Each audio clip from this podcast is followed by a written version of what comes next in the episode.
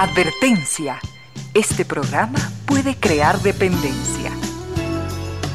Dependencia de la buena música, del comentario oportuno, del momento poético, de las voces que siempre tienen algo que decir.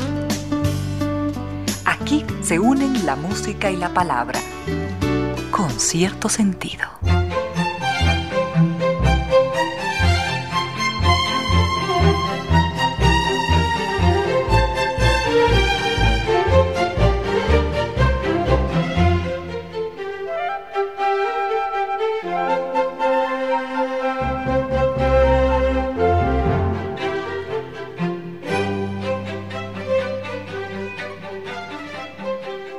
La tarde en punto, bienvenidas, bienvenidos, gracias por sintonizar Radio Suceso 101.7, gracias por compartir estas horas de música, comentarios y entrevistas. Y ojalá, ojalá al final de la jornada, como siempre, podamos imaginar con estos favores que la fantasía nos hace, podamos imaginar que hemos rendido un real, justo y merecido, merecidísimo homenaje a la inteligencia, a la sensibilidad, a la autoestima, a la confianza, a la alegría de vivir y siempre, siempre a las ganas de luchar de todos, donde quiera que nos encontremos, a las ganas de luchar por una vida más digna en lo individual y en lo colectivo.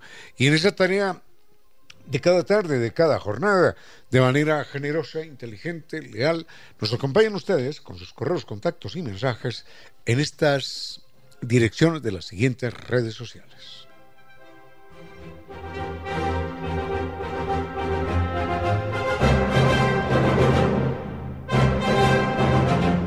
En Quito nos escuchan por 101.7 FM y desde cualquier parte del mundo en www.radiosucesos.fm. En Facebook Radio Sucesos Ecuador, en Instagram arroba Radio Sucesos Twitter arroba Radio Sucesos WhatsApp 0399440 y en YouTube el canal Radio Sucesos 101.7. Que llegamos hasta ustedes gracias a la presencia de estas destacadas empresas e instituciones que creen que la radio en medio de nuestras humanas e inevitables limitaciones, la radio puede y debe llegar siempre con calidad y calidez.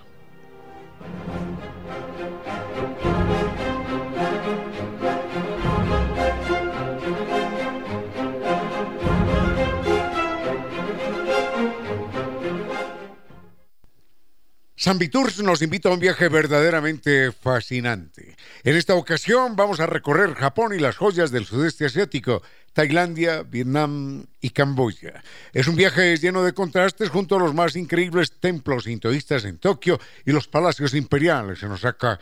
Vamos a vibrar de emoción con el tren bala, sus paisajes naturales y toda la modernidad que allí se conjugan. Visitaremos la octava maravilla del mundo en Camboya, el templo de Siam Rip, y vamos a recorrer los mercados flotantes de Tailandia. Vamos a sentir allí la magia de la bahía de Halong y las más exóticas playas de Vietnam en un crucero nocturno. Sin lugar a dudas, la gran experiencia de su vida lo espera en San Viturs. Y como siempre, con guía acompañante desde Quito, además del gran servicio con 13 años de experiencia conduciendo grupos por todo el mundo. Comuníquese hoy mismo. Están en Naciones Unidas y Veracruz frente a la sede de jubilados del IES. La página sanvitours.com. Teléfono 600-2040. Cumpla con sus sueños. San lo acompaña. La Casa de la Música presenta Misquilla Flamenca. Este es un espectáculo maravilloso con lo mejor del flamenco y la complicidad entre las guitarras, los vientos andinos, el baile y el cante. Recuerden, bajo la dirección musical de Fraín Jaque y la dirección artística de Carla Torres. Viernes, viernes primero de marzo 2024, a las 17 horas. Adquiera sus entradas en boletos.casadelamusica.es. Y es una alegría saber que es toda una vida difundiendo el pensamiento universal. Es la librería española. Toda una vida siendo la vitrina permanente del librero ecuatoriano. Más de 90 años, más de 90 años en el maravilloso mundo del libro. Gracias a los amables lectores que allí se acercan. Recuerden, Librería Española, son 10 locales en todo el territorio nacional que nos acercan al disfrute, al placer, al conocimiento. Y ahora usted puede adquirir sus obras favoritas de manera fácil en la página www.libreriaespanola.com o en el WhatsApp 099 202 8157 y en todas las redes sociales como Librería Española. Recuerde, Librería Española desde 1927, difundiendo la cultura y el conocimiento.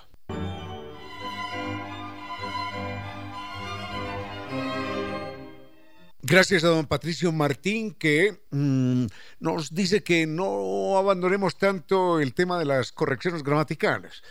Lo que pasa es que sería prudente que esas correcciones gramaticales las hiciera realmente un gramático, un gramático, no un dramático. Un gramático, una persona que conociera a fondo el tema de la lengua y lo único que uno puede hacer desde su perspectiva individual es descubrir cuáles son los otros errores, los errores de los otros. Los errores de uno uno nunca los conoce, nunca los sabe hasta que aparece algún alma caritativa que le hace a uno en cuenta que no se dice de esa manera, sino de la otra manera. Un error eh, muy común, muy común en eh, nuestro medio es eh, hablar de las, las falencias. A esto ya hemos hecho referencia en alguna ocasión, pero es que casualmente lo volví a escuchar en estos días de parte de algún comunicador. Las falencias que se presentan en el proceso, las falencias que presenta esta construcción, las falencias de aquí, las falencias de allá, no son falencias. Mm, falencias viene de falacia, que quiere decir mentira, embuste, engaño, trampa. Lo que pasa es que se confunde falencia con carencia y con falta. Falla, falta, carencia, suenan las tres parecidas a, falencia, como que quieren decir lo mismo, ¿no? De una manera muy aproximada. Realmente no son falencias en el edificio, no son falencias en el proceso, sino que son carencias o fallas. Fallas en el edificio, fallas en la construcción, fallas donde fuere, pero no falencias. La falencia proviene de falacia. Bueno, hecha esa aclaración, quisiera referirme si el doctor Vinicio Soria lo permite, algunas falencias, es decir, algunas falacias que han sido famosas en la historia de la humanidad. San Viturs nos invita a un viaje verdaderamente fascinante. En esta ocasión vamos a recorrer Japón y las joyas del sudeste asiático, Tailandia, Vietnam y Camboya. Es un viaje lleno de contrastes junto a los más increíbles templos sintoístas en Tokio y los palacios imperiales en Osaka. Vamos a vibrar de emoción con el tren bala, sus paisajes naturales y toda la modernidad que allí se conjugan. Visitaremos la octava maravilla del mundo en Camboya, el templo de Siam Rip, y vamos a recorrer los mercados flotantes de Tailandia. Vamos a sentir allí la magia de la bahía de Halong y las más exóticas playas de Vietnam en un crucero nocturno. Sin lugar a dudas, la gran experiencia de su vida lo espera en San Viturs. Y como siempre, con guía acompañante desde Quito, además del gran servicio con 13 años de experiencia conduciendo grupos por todo el mundo. Comuníquese hoy mismo. Están en Naciones Unidas y Veracruz frente a la sede de jubilados del IES. La página sambitours.com. Teléfono 600-2040. Cumpla con sus sueños. Sambitours lo acompaña.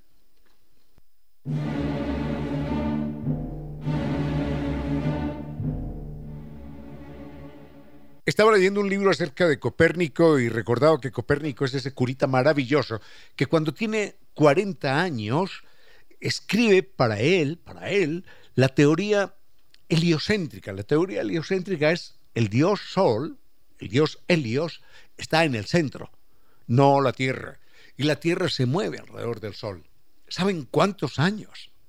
Por miedo, por físico terror a la Iglesia, ¿cuántos años Copérnico guardó esa verdad extraordinaria, sacarnos del centro del universo. Guardó esa verdad durante 30 años, parecido a Darwin que guarda la verdad de la evolución durante 25. Bueno, algo así por 25 o 35 años, sí. Bueno, Copérnico guardó aquella verdad durante 30 años, hasta que apareció un alumno suyo que le dijo, venga, vamos a publicar su libro. Y Copérnico recibió aquel libro sobre sobre su teoría, que señalaba que la Tierra era la que giraba alrededor del Sol y no al contrario, lo publica cuando tiene 70 años. No obstante, publicarlo a esa edad significó obviamente la persecución de la Santa Inquisición que lo acusó de, hereje, de impío, de, todo lo que uno se pueda imaginar, y no lo llevaron, no lo llevaron a juicio porque el hombre eh, estaba ya agónico, tenía sus 70 años, porque además era cura, era abogado, era médico, era un montón de cosas, y guardaron cierto respeto por la figura, aunque no por su teoría. Esto, esto es increíble. Bueno, en todo caso, uno de los argumentos, mejor lo señalamos enseguida, ¿sí? Uno de los argumentos que sostenían los que insistían en que la Tierra era el centro del universo y que la Tierra no se movía, enseguida los comentamos. La Casa de la Música presenta Misquilla Flamenca. Este es un espectáculo maravilloso con lo mejor del flamenco y la complicidad entre las guitarras, los vientos andinos, el baile y el cante. Recuerden, bajo la dirección musical de Fraín Jaque y la dirección artística de Carla Torres. Viernes, viernes primero de marzo 2024, a las 17 horas. Adquiera sus entradas en boletos.casadelamusica.es.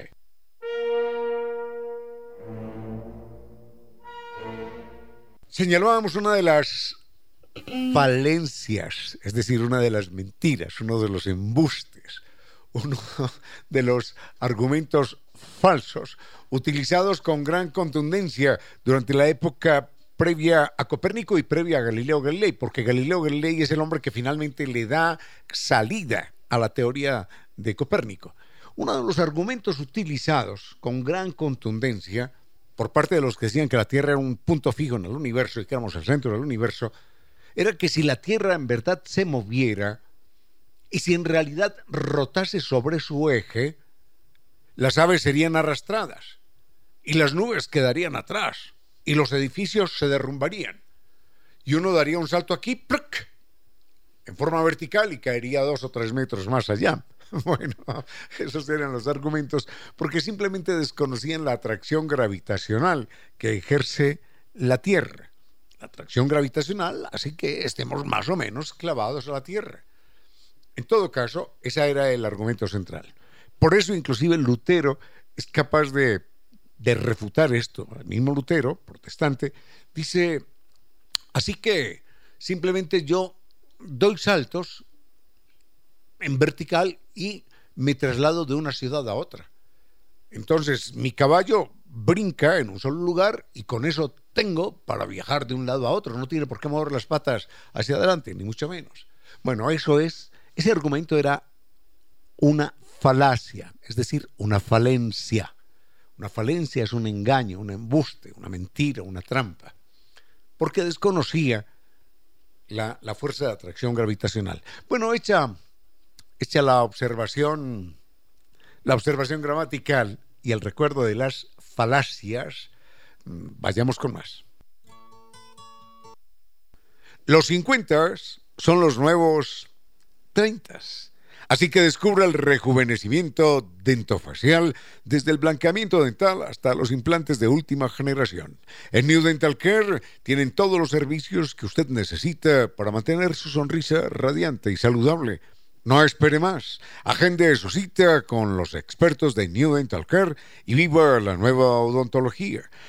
Lo esperan en la calle Alemania, E455 y República, teléfonos 252 82 82 y 098 448 9515.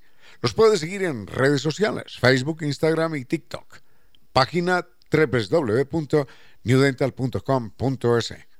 New Dental Care Contagie su sonrisa.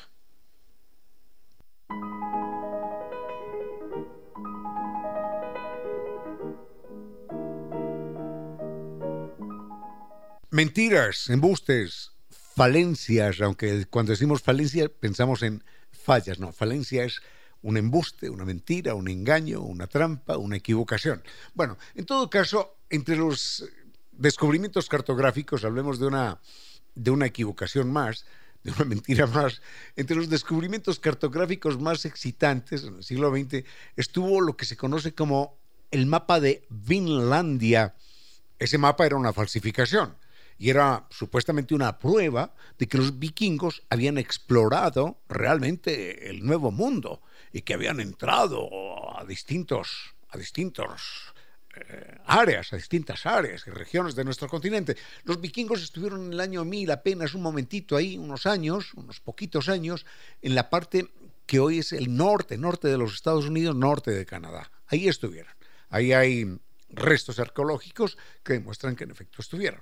Pero en todo caso, alguien en el siglo XX se inventó el mapa de Finlandia, supuestamente hecho por manos de vikingos y en noruego y en noruego antiguo, y un comprador anónimo, miren esto, un comprador anónimo le pagó un millón de dólares.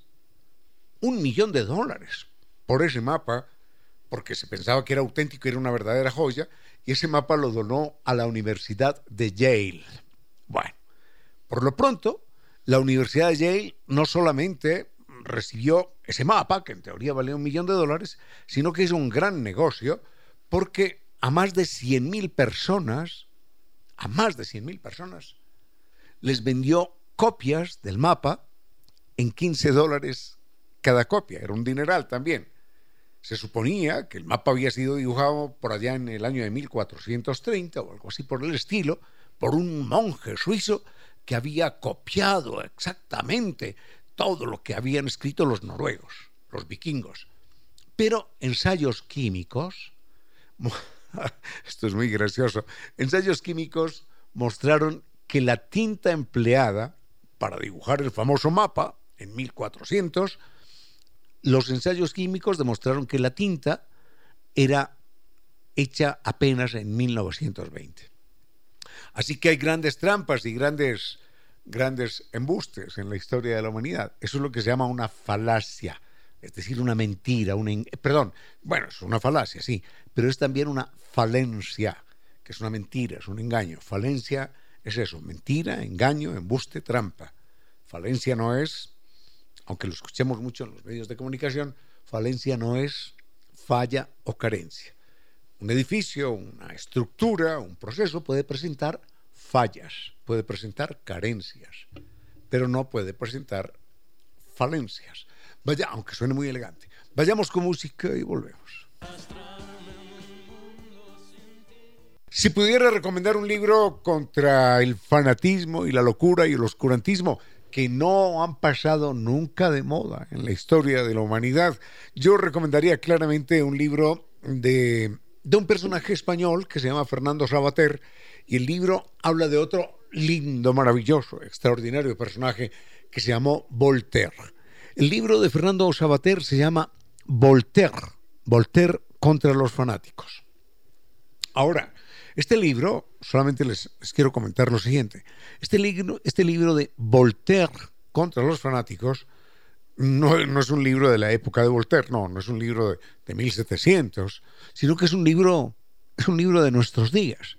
Es un libro escrito por Fernando Sabater, este escritor español, y habla precisamente acerca de los fanatismos que, que, vivimos en los tiempos actuales, que no han terminado nunca, y la manera como Voltaire en su época se enfrentó a los fanatismos y cómo se enfrentaría hoy.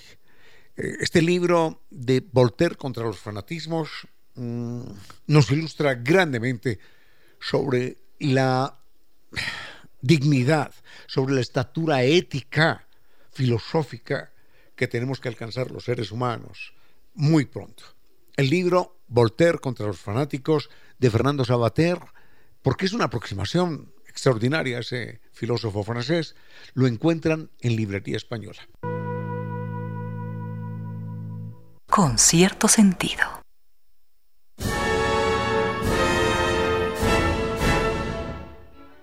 Don Leonardo Burbano nos dice que leyó en alguna ocasión la carta del jefe Sittle. Esa carta del jefe Sittle hay que, hay que tenerla en cuenta. Es un bellísimo documento conmovedor, pero es una carta apócrifa. Ese famoso jefe Hitler era un indígena que nunca, nunca escribió esa carta y la carta fue escrita finalmente por un, em, por un destacado profesor norteamericano. Tengo que buscar los documentos porque la carta, sin duda alguna, la carta es, una, es un documento conmovedor, muy bello, pero es un texto apócrifo. En todo caso, nos dice que él leyó en la carta del jefe Hitler que los eh, bisontes norteamericanos eh, se habían extinguido y pregunta si se extinguieron o no realmente no. Eh, no se alcanzaron a extinguir a pesar de, de la acción terrible del ser humano, a pesar de la acción terrible en realidad, no del ser humano en abstracto, sino de los hombres, de los hombres blancos que llegaron a esa, a esa gran tierra que fue el territorio norteamericano. Para 1905, esto sí lo recuerdo, para 1905 se creó la Sociedad de Protección del Bisonte y es que quedaban, creo que quedaban 200 o 300 bisontes, creo que menos inclusive.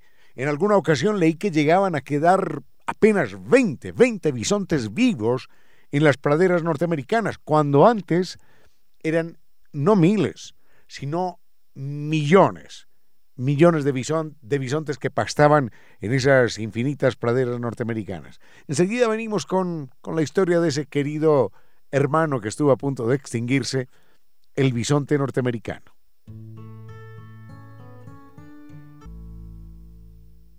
Con cierto sentido.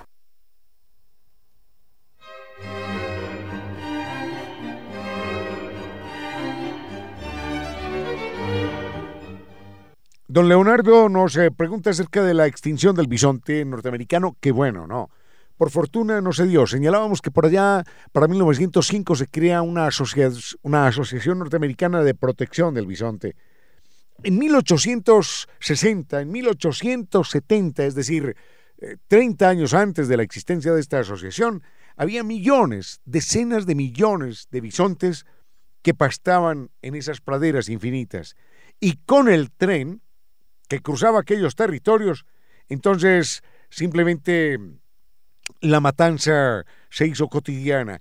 Parte del, parte del viaje, parte de, del crucero turístico en tren era ese. Hombres, mujeres y niños iban, eh, algunos trepados en el techo del tren, otros desde las ventanillas disparando a los bisontes, matándolos, que se quedaban allí simplemente a la intemperie y terminaban, terminaban descomponiéndose sin que nadie utilizase su carne. Pero en segundo lugar también, dado que el tren empezó a expandir y a multiplicar sus vías por aquí y por allá, fue la carne, fue la carne que se le entregó a los, a los trabajadores, a los obreros, a todas las personas que estaban al frente de esas, de esas obras extraordinarias.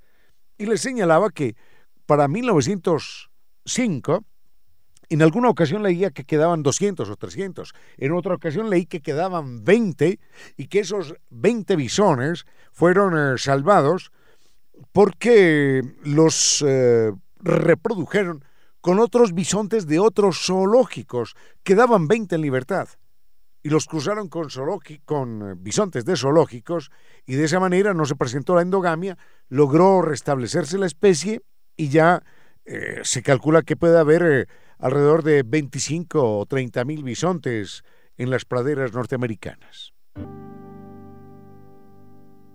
Hace un momentito recordábamos un libro de Fernando Sabater que se llama mm, Voltaire contra los fanáticos. Este libro de, de Fernando Sabater se encuentra en librería española y eh, empieza con esa presentación de lo que podríamos llamar una síntesis del pensamiento de Voltaire. Bueno, sintetizar el pensamiento de Voltaire es difícil porque es un pensamiento muy, muy, muy, muy amplio, pero una de las frases que sintetizaría el, el pensamiento de Voltaire sería, cree en lo que yo creo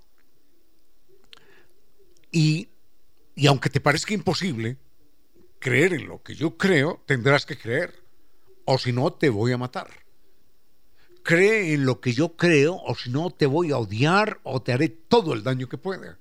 Bueno, ese era, de acuerdo con Voltaire, el filósofo francés, el dogma central del fanatismo. Y ese pensamiento fanático sigue, sigue vigente hasta nuestros días. Hay que recordar que en alguna ocasión, en París, por ejemplo, eh, había un periódico izquierdista, ¿no? Periódico que recogía todas las tendencias de izquierda y un día allí, a ese periódico de izquierda, pero no hace mucho tiempo, esto fue hace poco, a un periódico de izquierda, a este, a este periódico de izquierda, es por ahí en el año 2015, 2016, entra un grupo de hombres armados, ametralla a todo el mundo y, mata a 12 personas. ¿Por qué? Pues porque son de izquierda, ¿no? Eso es todo. Son de izquierda y hay que acabar con esa gente. Eso es el famoso atentado, la masacre de Charlie Hebdo, que era el periódico francés. Bueno, léanse, dense el gusto de visitar Librería Española y encuentren este libro de Voltaire contra, contra los fanáticos y muchas otras obras estupendas. Solamente les cuento que de este libro, de este libro de Voltaire contra los fanáticos, se vendieron más de 150.000 ejemplares en Francia cuando salió en su momento. Así que lo recomendamos cálidamente. Ustedes lo van a leer, lo van a disfrutar y este libro les va a lanzar luces en el pensamiento, las luces que todos tanto necesitamos. Voltaire contra los fanáticos, Librería Española. Con cierto sentido.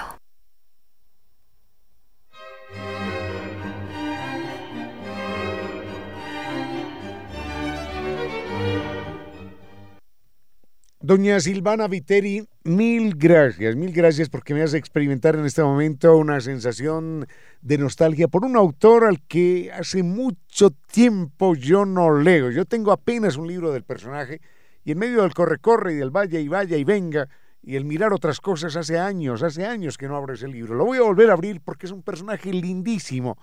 Em, se llama Miguel, o se llamó, se llamó Miguel Torga. Creo no estoy muy seguro, creo que era veterinario o creo que era médico, era una de las dos cosas, portugués. Nadie lo conoce, nadie lo conoce. Y, mi memoria frágil ya no recuerda claramente si era médico o era veterinario. En todo caso, de él leí un libro que se llama mm, Diarios, donde él hace anotaciones sueltas. Y doña Silvana nos envía un texto de Miguel Torga, me hizo dar ganas de volverlo a leer, lo buscaré para leerlo ese texto es bellísimo, bellísimo. Dice esto, escuchen, escuchen esto. Dejen pasar al que cumple su jornada. Dejen pasar al que va lleno de noche y claridad. Déjenlo pasar y no le digan nada. Déjenlo que va lleno de noche y desconsuelo. Déjenlo que va a ser una estrella en el suelo. Ese es Miguel Torga, un gran escritor portugués. Tengo que buscar otros textos de él para, para compartirlos con ustedes y gracias a doña Silvana que nos ha reconciliado con la bella lectura a esta hora de la tarde. Defender los derechos de los otros es lo mejor de nosotros, los humanos. Artículo primero. Todos los animales nacen iguales ante la vida y tienen los mismos derechos a la existencia. Declaración leída y aprobada por las Naciones Unidas y posteriormente por la UNESCO. Los otros animales, nuestros hermanos. La Casa de la Música presenta Misquilla Flamenca. Este es un espectáculo maravilloso con lo mejor del flamenco y la complicidad entre las guitarras, los vientos andinos, el baile y el cante. Recuerden, bajo la dirección musical de Fraín Jaque y la dirección artística de Carla Torres. Viernes, viernes primero de marzo 2024, a las 17 horas. Adquiera sus entradas en boletos.casadelamusica.es.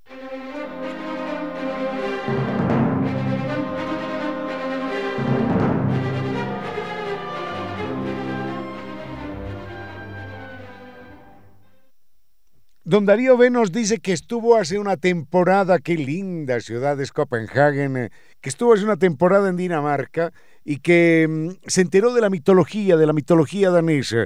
En alguna ocasión yo leía algo acerca de aquellos mitos y la verdad es que en este momento solo tengo recuerdos brumosos, recuerdos borrosos. Pero para facilitar el trabajo de la, de la memoria ya frágil, Don Darío B, no firma sino así, Don Darío B, nos envía un texto que dice, mire, este es el equivalente al Moisés de los hebreos. Dice que eh, existe en la mitología griega un Skef, así se llamaba el tipo, Skef, que era el equivalente al Moisés, pero era Moisés danés, que no se sabe cómo, ni de dónde, ni cuándo, pero en todo caso, en una remota, remota noche, hace muchos años, dice el pueblo danés, llegó a la playa un bote. El bote traía trigo y traía a un niño recién nacido. Algo así como, como a un Moisés, ¿no? Que lo, lo rescatan de una, de una balsita de, de, hierbas al lado de un río. En todo caso, llega un bote que trae solamente trigo y trae, y trae a este niño recién nacido y trae joyas y trae armas. Entonces, el pueblo, el pueblo que lo recibe nombra a este niño rey, porque, porque no conocían el trigo, porque no conocían aquellas joyas tan bellas, porque no conocían aquellas armas. Lo proclaman rey a ese niño recién nacido, lo cuidan como rey y el niño gobierna toda su vida, hasta los 100 años, dice, gobierna toda su vida hasta los 100 años como rey, hasta, hasta el día de su muerte.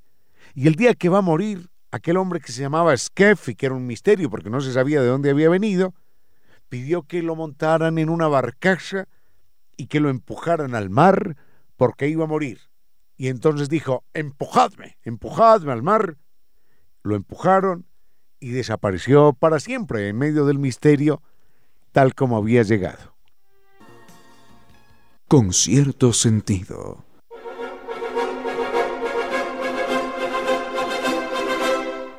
De vez en cuando llega por acá este tema altamente polémico, que es el tema de la toxicomanía. Es un tema polémico porque mmm, sucede que el problema de las drogas es algo que está considerado desde la perspectiva no médica, desde la perspectiva no científica, sino desde la perspectiva moralista. Yo sé que, que este tipo de comentarios que hago, estas opiniones que voy a entregar, eh, van a generar y siempre han generado complicaciones y llamadas, eh, en fin, y, y, adjetivos complicados, pero, pero no puedo hacer más que decir eh, mi verdad. Debo señalar que yo no soy consumidor de ninguna droga, de ninguna, de ninguna droga. Eh, debo confesar que en algún momento de mi vida he fumado cigarrillos, cigarrillos de los que venden en la calle y en las tiendas, pero nunca, jamás he probado sustancias psicotrópicas. No soy adicto a ellas. Mm, enhorabuena, ¿eh? enhorabuena. Eh, así que mi posición no obedece a defender mis intereses o a defender mis tendencias, nada de estas cosas, sino que corresponde a una visión absolutamente objetiva del problema de la toxicomanía. Me pregunto con qué criterios se persigue se persiguen algunas drogas, por ejemplo la cocaína, la marihuana y otras consideradas ilegales. ¿Con qué criterios? Si el criterio es un criterio de carácter médico, deberían recordar estos legisladores, estos perseguidores, estos represores, deberían recordar, y si no saben el dato, y si no tienen cómo recordarlo, que vayan a las clínicas y pregunten. Vayan a una clínica, vayan a una a una entrada de emergencias, hablen con un cardiólogo, hablen con, con un diabetólogo, hablen con un médico y pregúntenle a ese médico, a ese científico, o consulten las estadísticas y pregunten qué origina más víctimas en nuestro país y en el mundo. No le van a decir que es la marihuana. No le van a decir que es la cocaína, tampoco. Le van a decir que las víctimas mayoritariamente corresponden al alcohol y al tabaco. Entonces, ¿cuál es el criterio? El criterio no es de salud pública. No, no pretendan engañarse y no pretendan engañar a la gente. ¿Por qué persiguen? Y yo no fumo marihuana, ¿eh? No la fumo. Nunca la he fumado. ¿Por qué persiguen un cigarro de marihuana que resulta que no mata a nadie y no persiguen el alcohol y el tabaco que, que originan decenas de miles de muertos cada año, decenas de miles de tragedias, de hogares despedazados, de vidas aniquiladas, de, tantas cosas. Entonces no sean inmorales, no sean inmorales y dejen de mantener una lucha en nombre de la moral, porque eso es lo más inmoral que uno puede concebir. Con cierto sentido.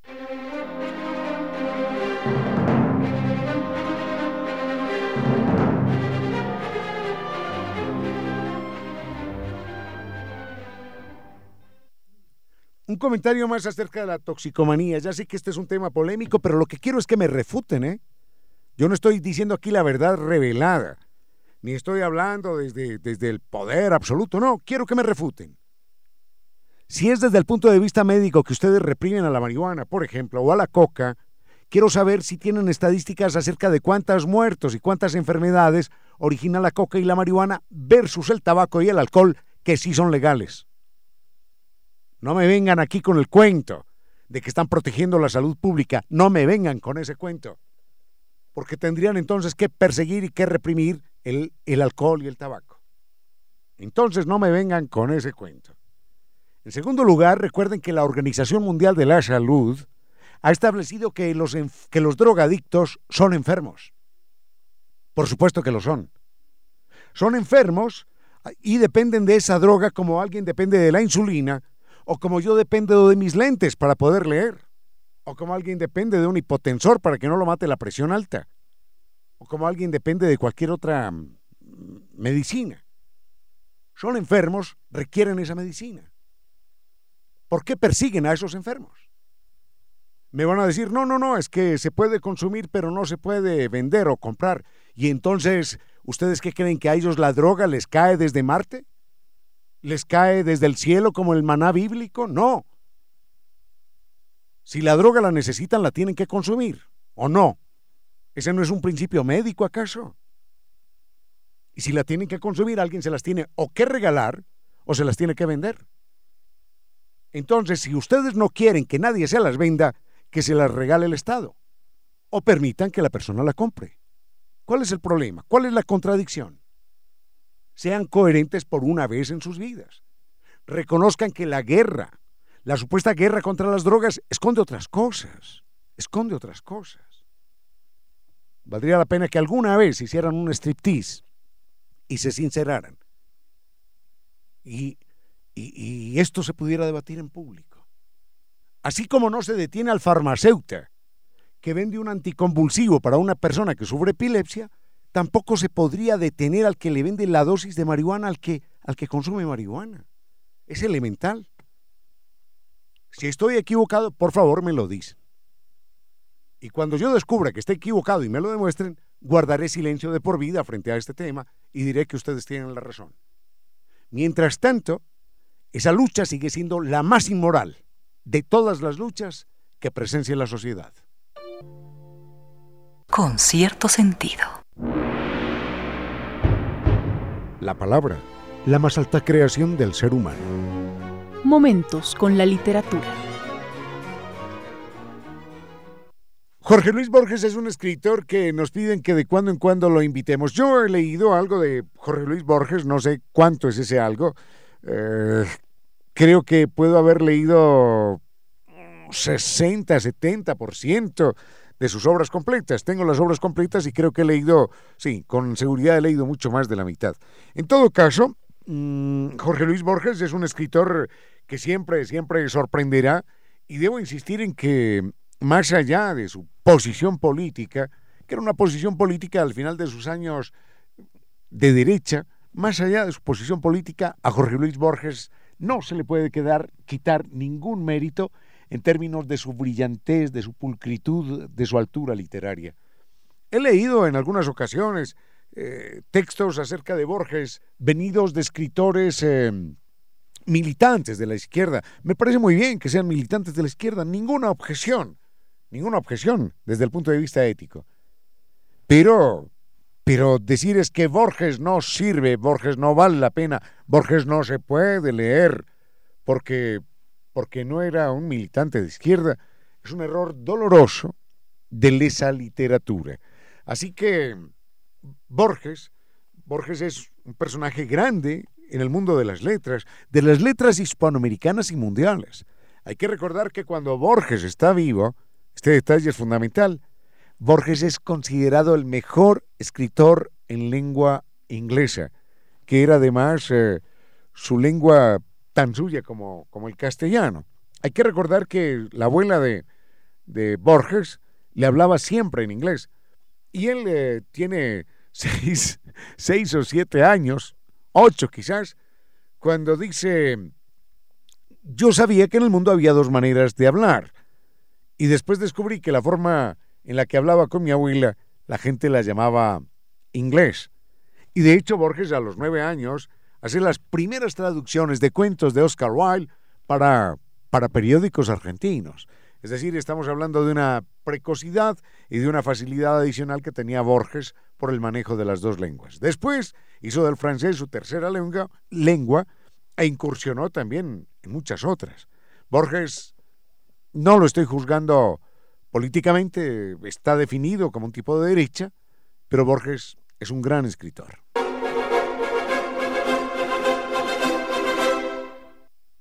Volvamos un momentito con Borges. Con Borges podríamos quedarnos mucho, mucho, mucho tiempo hablando, eh, recordando cosas y circunstancias del personaje. A mí me extraña que los argentinos, yo no sé si me extraña o me admira, en todo caso, el detalle es este. Los argentinos idolatran a Borges, y creo que con razón, desde el punto de vista literario, pero hay que recordar que pocos argentinos han menospreciado tanto a Argentina como el mismo Jorge Luis Borges. Recordemos que él mismo se definía como un europeo que por accidente nació en La Pampa, decía él. Por, por accidente nacía a este lado de la mar. Borges em, nace, nace en Argentina, por supuesto, y, y sus primeros contactos en la adolescencia, sus primeros contactos son con Europa.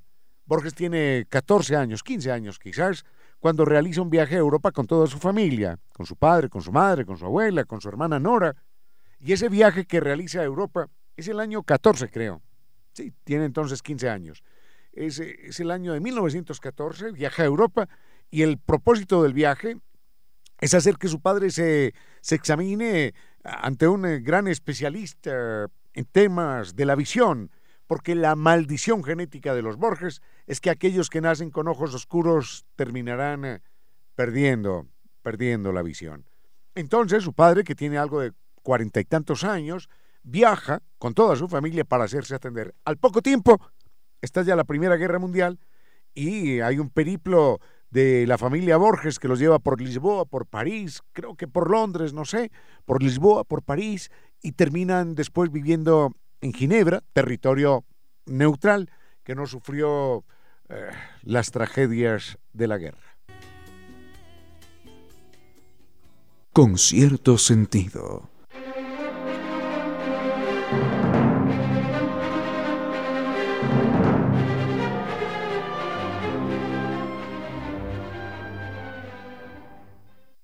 Volvemos con esto de Borges. Recordemos que Borges pertenece, si bien no pertenece a una familia eh, rica, rica en términos de dinero, sí pertenece a una familia verdaderamente aristocrática y elitista. Borges es un prototipo del elitismo, de la aristocracia, del no pertenecer a grupos, del no pertenecer a consensos ni a multitudes.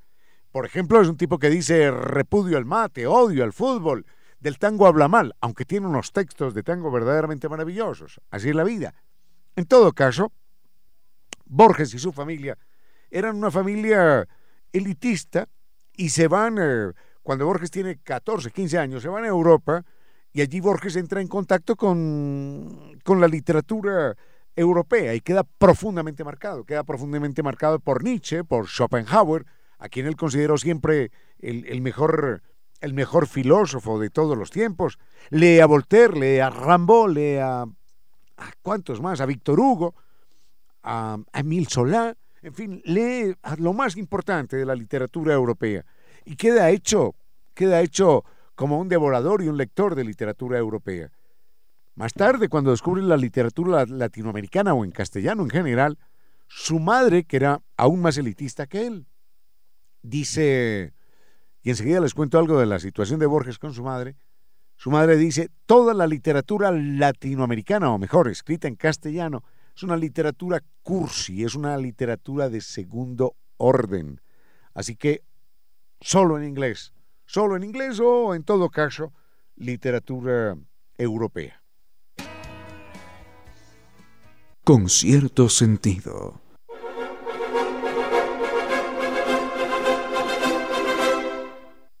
Una nota adicional acerca de Borges y la literatura que él eh, consumía eh, estando desde muy joven. En algún momento él descubre a Whitman, a Walt Whitman, aquel gran poeta norteamericano, el de hojas de hierba. Recuerdan que Bill Clinton, el expresidente norteamericano, le regaló a Mónica Lewinsky ese, ese libro, Hojas de hierba. Un verdadero detalle, un verdadero detalle por parte de Bill Clinton, un, un escritor, un, un presidente norteamericano regalando libros de poesía.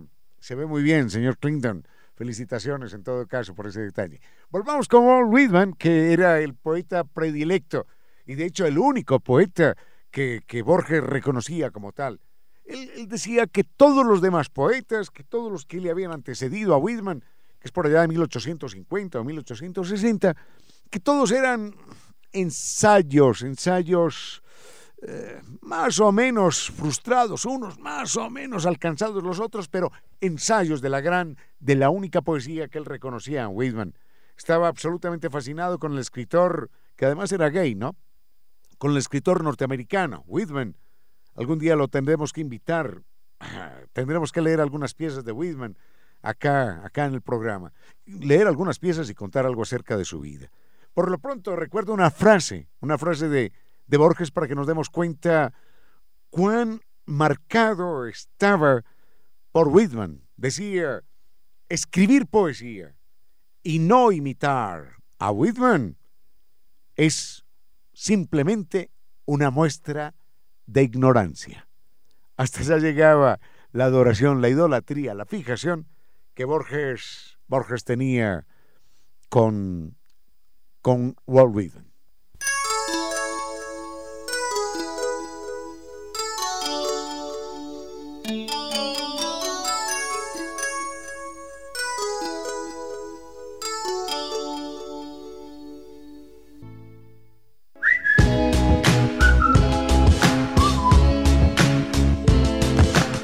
Y ahora, bienvenidos todos a un vuelo de música y palabra.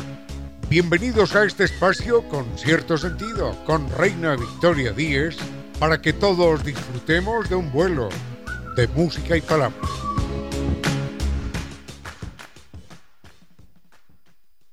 Jueves, estamos ya en jueves 29 de febrero de 2024, año bisiesto.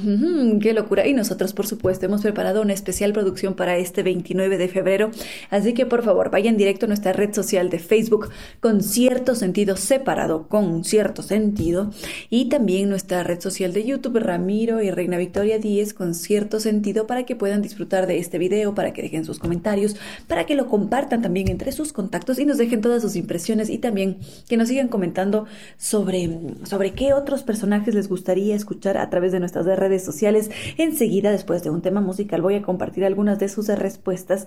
Mientras tanto, el, el doctor Córdoba en este jueves nos va a entregar una muy buena selección musical les voy haciendo algunos adelantos de esas propuestas que han hecho. Por ejemplo, está Charlie Chaim con Edmund Hillary, también nos decía Luis Obando Márquez de Sade, Gabriel Alejandro Víctor Frank. Muchísimas gracias por esas diferentes sugerencias que nos han hecho. Ya iremos sacando esos videos precisamente para poder compartir con ustedes sus sugerencias, sus temas. Siempre recuerden escribir a través de las redes sociales, Facebook con cierto sentido, X arroba Reina Victoria DZ, Instagram arroba Reina Victoria 10. Y bueno, ya con estos anuncios parroquiales, vayan, revisen nuestras redes sociales. A propósito, les pregunto, ¿ya están participando en este concurso que hemos sacado en colaboración con la Casa de la Música para disfrutar de su evento Misquilla Flamenca? Mañana, viernes primero de marzo, a las 5 de la tarde, vamos a disfrutar de este maravilloso espectáculo con una variedad de temas tanto que están incluidos los instrumentos andinos. Entonces, para disfrutar de este evento, este viernes primero de marzo a las 5 de la tarde se presenta Misquilla Flamenca. Por favor, no dejen de participar en el concurso para ganarse entradas. Lo único que hay que hacer es ir a la red social de Instagram, van a mi perfil, arroba reina victoria 10, allí se van a encontrar con la publicación que les da justamente las instrucciones para poder participar y así disfrutar de una tarde de viernes diferente.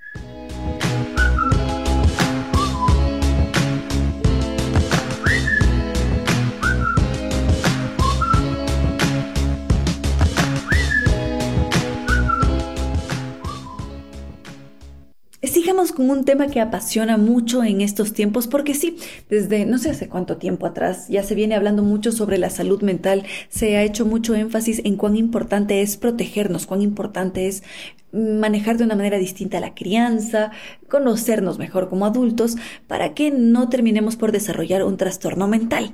Y justamente los expertos se preguntan qué es lo que nos protege de desarrollar un trastorno mental, qué es lo que hace que nosotros no terminemos en una situación de esa naturaleza.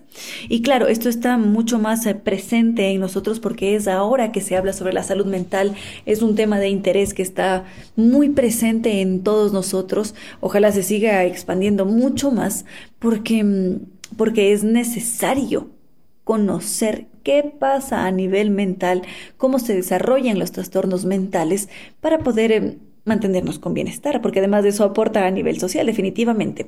Entonces, lo que se están dando cuenta ahora a los países, las instituciones públicas, es que es necesario apostar por la prevención para poder intervenir de una forma adecuada en su momento y evitar caer en unas situaciones trágicas con personas que presenten un trastorno mental grave. Entonces, ¿qué sería lo primero que habría que hacer en esta situación, queridos amigos? Seguramente lo primero será entender que todo ese mundo mental forma parte de esto magnífico sobre lo que hablábamos ayer miércoles, que es el cerebro. Una masa ahí hecha gelatina que tenemos metida dentro de un, coquito y que es capaz de contemplarse a sí misma, contemplando toda la infinidad, es decir, es, es una locura la cabeza, el cerebro. Y si es que nosotros llegamos a maltratar ese cerebro, va a ser un muy mal negocio a corto y largo plazo. Supongamos que de repente nos dimos un golpe en la cabeza, porque hubo un accidente, porque íbamos haciendo bici sin casco, porque sufrimos quizás abuso físico. Por allí podría haber una influencia bastante importante para desarrollar un trastorno más adelante. Otra forma de maltratar el cerebro definitivamente va a ser consumir sustancias, eh, algunas lícitas, otras ilícitas, pero esas sustancias tóxicas, si es que son consumidas especialmente en la adolescencia, van a afectar la cabeza.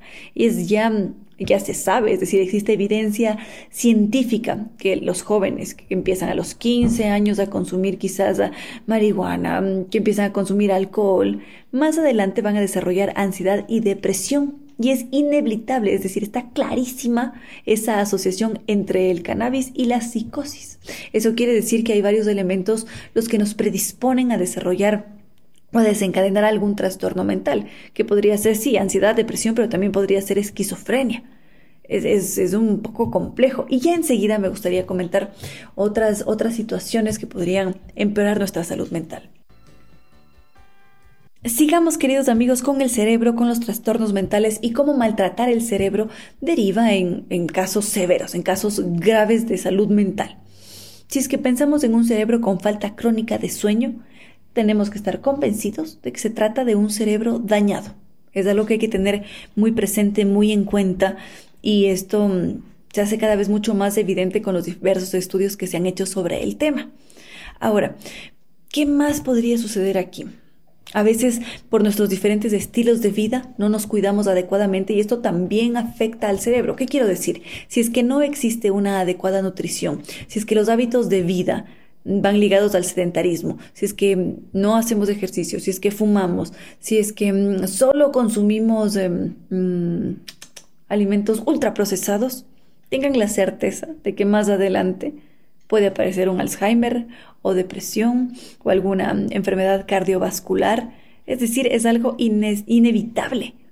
Adicional a esto, hay otro elemento importantísimo que influye en nuestra salud mental, que previene de una manera extraordinaria cualquier trastorno y es el cuidado de una mujer embarazada.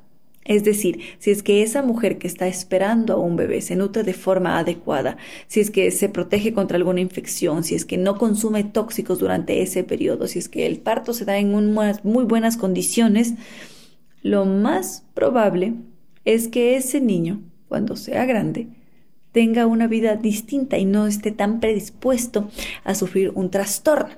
Adicional a esto aparece el vínculo seguro, el apego, el siempre sentirse protegido, porque eso a fin de cuentas va a ser protección para la salud mental.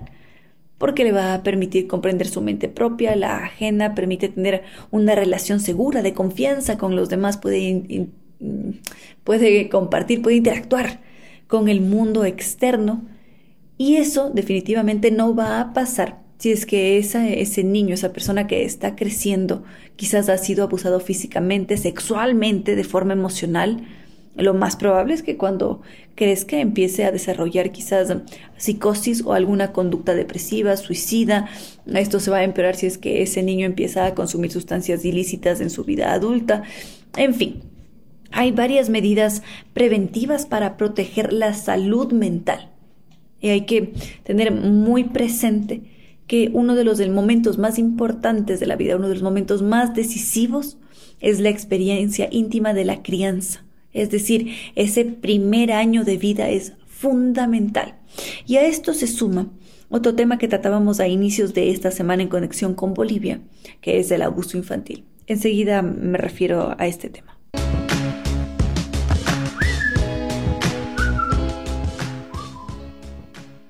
En esta tarde de jueves estábamos centrándonos en cómo prevenir los trastornos de salud mental y decíamos que es sumamente importante ese primer año de vida que tenemos. En un principio se creía que únicamente los primeros cuatro meses de vida eran el momento crucial y de allí que existe esta licencia de maternidad durante tres meses.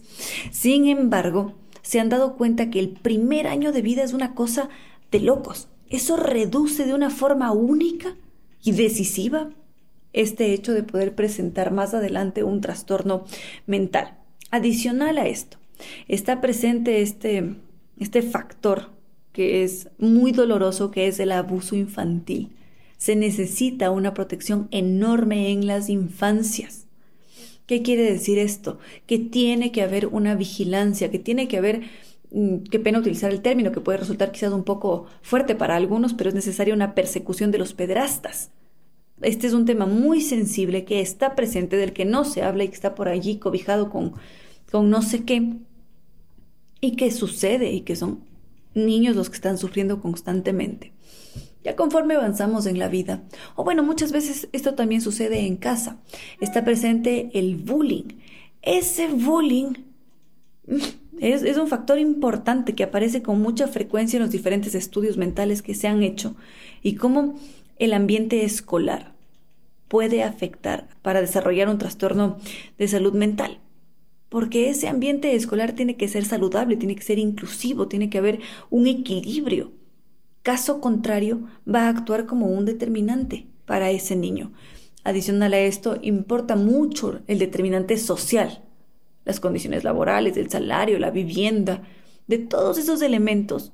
Pues como nos damos cuenta, este de aquí es una pintura bastante integral Va a depender la capacidad de resiliencia, la adaptación ante una adversidad. Es cosa seria en realidad cómo, cómo hacemos para poder mantener una salud mental estable, para poder reducir esas altas tasas de suicidio que ahora existen. Porque es impresionante cómo en un lugar que tiene un estado de bienestar, como Suecia, como Finlandia, es impresionante, pero las tasas de suicidio son altísimas. Y allí cabe preguntarse qué es lo que está pasando, qué sucede en esos territorios. Ah, y vaya, a propósito, hay algunos um, estudios que ligan toda nuestra salud mental al uso de los celulares. ¿Qué les había dicho yo hace un momento? Así estábamos centrados en la salud mental, cómo prevenir cualquier trastorno de salud mental y algunos expertos hablan ahora sobre um, cuán ligada está nuestra estabilidad, nuestro equilibrio emocional a los celulares. Ahora hay un estudio reciente que se hizo en España que asegura que más de la mitad de los jóvenes españoles utilizan demasiado el celular. No pueden soltarlo. Entre 15 a 29 años dicen que pasan metidos y empiezan a dedicar toda su energía, todo su tiempo a la tecnología. Entonces desatienden otras actividades como el sueño, que es importantísimo, como el estudio, como el deporte, y simplemente se convierten en zombies que tienen una dependencia con, las redes sociales. Y ese hecho de ser dependiente de las redes sociales afecta a su vida en general, porque se tiene una obsesión, se cree que por tener varios likes, eso es un sinónimo de una de que nos quieren o que tenemos la buena autoestima y nos estamos validando constantemente por la red social. Y muchas veces no somos conscientes de que se pasa todo el tiempo metido allí. ¿Alguna vez han revisado, porque los celulares tienen esto, han revisado cuánto tiempo pasan frente a la pantalla?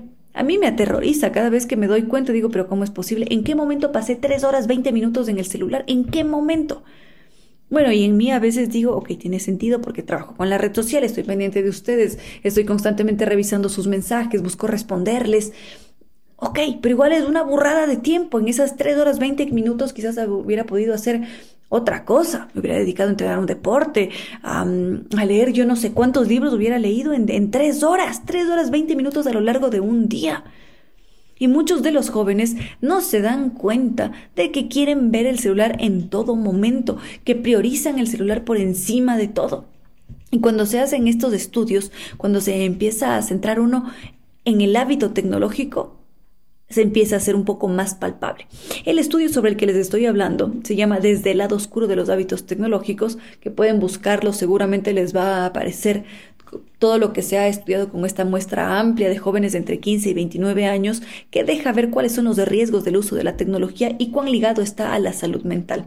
Vamos a ir con algo de música y enseguida continuamos. Ahora nos estábamos centrando brevemente en este desafío enorme que representa la tecnología, las redes sociales y cómo muchas veces tendemos a simplificar el tema. Y es más, buscamos soluciones simplistas cuando estamos hablando sobre redes sociales, sobre pantallas, porque lo tenemos tan normalizado que no somos conscientes de cuántas implicaciones tiene, de todo lo que afecta a nuestra cabeza. Y nosotros tenemos que ser responsables para poder actuar como un agente activo de cambio, para darnos cuenta que uno tiene que tener un compromiso y tener una alfabetización mediática para no ser tan vulnerables. Y sobre todo como adultos, si estamos en un proceso de crianza, hay que ser conscientes de esto para que esos adolescentes precisamente no sean vulnerables. Porque ¿qué pasa? Uno de los grandes problemas con Internet, con el uso de dispositivos tecnológicos, con las redes sociales, es que cuando un joven, cuando un niño presenta un problema en una red social, o puede ser en una aplicación de videojuegos, en cualquier cosa, no va a acudir a ese adulto. Va a ir directamente a sus amistades a buscar consejo. Si es que no son las amistades, va a ser la pareja. Si no va a ser la pareja, quizás sea algún primo por allí. Y finalmente, ya al final de la lista, va a llegar a donde los familiares cercanos, a donde los padres. Son conscientes de que hay un peligro, de que algo pasa, pero no van a acudir a donde un adulto, sino que van a pedir ayuda a sus iguales. Hay una resistencia allí. Y eso nos deja ver algo importante. Eso es un desafío enorme. Porque, ¿qué se hace en cuanto a la orientación, al apoyo, si es que tenemos una barrera? ¿Cómo hacemos para, para comprender qué es lo que está pasando? Y no solamente eso. Hay que, hay que considerar también ¿Por qué se le está dando tanta relevancia, tanta importancia a la red social? ¿Por qué estamos tan inmersos en la pantalla? ¿Qué pasa con la forma de vida, con los hábitos? Si es que los jóvenes cuando empiezan a hablar sobre este tema reconocen que desatienden otras actividades, porque todo su tiempo está en la tecnología desatienden este hecho importantísimo, crucial en nuestras vidas, que es dormir, que nos repone, que nos pone contentos, que mm, hace que nuestros músculos estén mucho más fuertes, que hacen que se repare toda la, la capacidad cognitiva, que hace que memoricemos mejor. Es lo primero que se desatiende. Enseguida está desatender el estudio o practicar un deporte, luego viene el leer, luego viene el compartir con la gente. ¿Y saben qué es lo más impresionante? Que estos seres que están inmersos en la pantalla terminan por saturarse de la pantalla, por hartarse y tienen esta necesidad constante de desconectarse. Pero ya no pueden hacerlo porque se sienten obligados a llevar siempre el celular encima, porque sienten la necesidad de buscar si es que les ha llegado una notificación, si es que alguien los habla, porque a veces el celular es un escape de realidad, porque si es que estamos en una conversación incómoda y tengo la pantalla, pues me desconecto y estoy allí. Entonces son tantos los elementos que hay que tomar en consideración para estudiar, para comprender qué es lo que pasa. Y es un tema al que definitivamente hay que ponerle atención. Y aquí quizás estamos en pañales. Enseguida les cuento un ejemplo europeo de lo que está sucediendo con las redes sociales.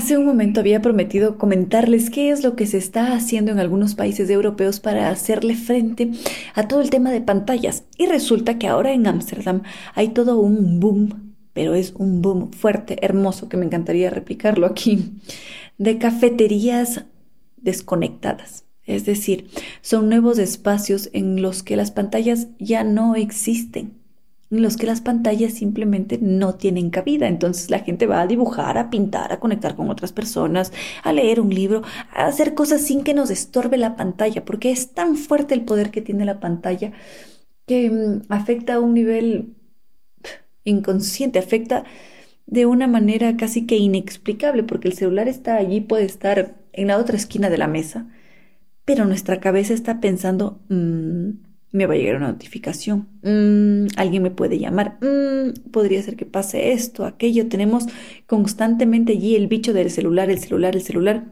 y eso es gravísimo en términos eh, de salud mental precisamente. Entonces, para cuidarnos, definitivamente va a venir bien desconectarnos. ¿Quién lo diría? Y tal vez conectarse con otras cosas. Algo muy bello es ver cómo los niños conectan. ¿Se han dado cuenta lo concentrados que están cuando están en un jardín o cuando están jugando con la arena? Ellos están allí, viven el presente y están conectados con la actividad. Y no necesitan quizás de una pantalla para intentar conectar. A veces se dan conexiones entre seres, es decir, entre personas, otras veces con la actividad que se está haciendo. En fin, el ser humano es, es magnífico y sí, viene bien la desconexión también. No se me puede pasar en esta tarde de jueves hacer una recomendación lectora, ¿cómo no? Y en esta ocasión, en Narrativa Ecuatoriana, está presente Mónica Ojeda. Tiene una nueva novela que es finalista del National Book Award por Mandíbula. Ha sido seleccionada como como una de las grandes narradoras jóvenes en español. Mónica Ojeda es una figura bastante prometedora y en esta novela que se llama chamanes ecléticos en la fiesta del sol, ella lo que hace es invitarnos a vivir un festival andino que es retrofuturista en la montaña. Y de repente en ese escenario está presente la psicodelia, los volcanes, la desintegración. Eh, hacemos un viaje bastante intenso, toda una experiencia. En fin, pero no quiero ser yo quien les cuente mucho sobre esta fiesta del sol, sino será Mónica Ojeda quien lo cuente directamente porque seguramente la tendremos aquí en el espacio más adelante. Será, mm, que veía yo que a la próxima semana. Bueno, ya les estaremos avisando a través de redes sociales, queridos amigos. Por lo pronto, si están buscando algún libro en particular, pueden buscarlo en la página web de Librería Española, tres veces www.libreriaespañola.com.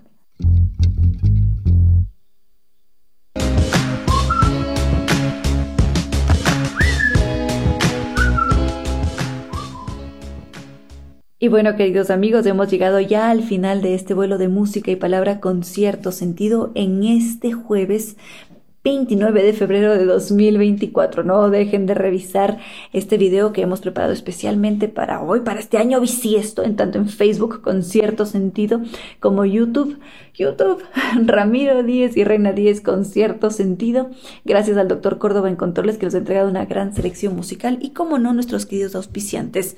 Está presente librería española con esa diversidad de títulos, todas las categorías, inglés, autoayuda, bestseller, infantil, juvenil, papelería, en fin Librería Española, toda una vida difundiendo el pensamiento universal y siendo la vitrina permanente del librero ecuatoriano. Ellos tienen 10 locales a nivel nacional, su página web www.libreriaespanola.com o el WhatsApp 099 2028 157. Librería Española desde 1927 difunde la cultura y el conocimiento. Y la Casa de la Música con Misquilla Flamenca. Revisen el concurso a través de Instagram, arroba Reina Victoria 10. Allí está la publicación con, todas, con todos los detalles, con los pasos a seguir para ganarse entradas para este festival flamenco. O si no, las entradas están disponibles en boletos.casadelamusica.es. Y para vivir una experiencia fascinante, la experiencia de nuestras vidas viajando por el mundo, por las joyas del sudeste asiático, está Zambi. Para preguntar por todos sus paquetes está su número de contacto en Quito 600 2040 o los visitamos a través de la página web www.zambitours.com o si no, Mm, los podemos visitar directamente en sus oficinas en las Naciones Unidas y Veracruz frente a la sede de jubilados del IES, a cumplir nuestros sueños porque San Viturus nos acompaña. Y ahora sí, queridos amigos, no me queda más que decirles que no fue más por hoy, que los quiero mucho y que será hasta mañana viernes que volvamos a volar con cierto sentido.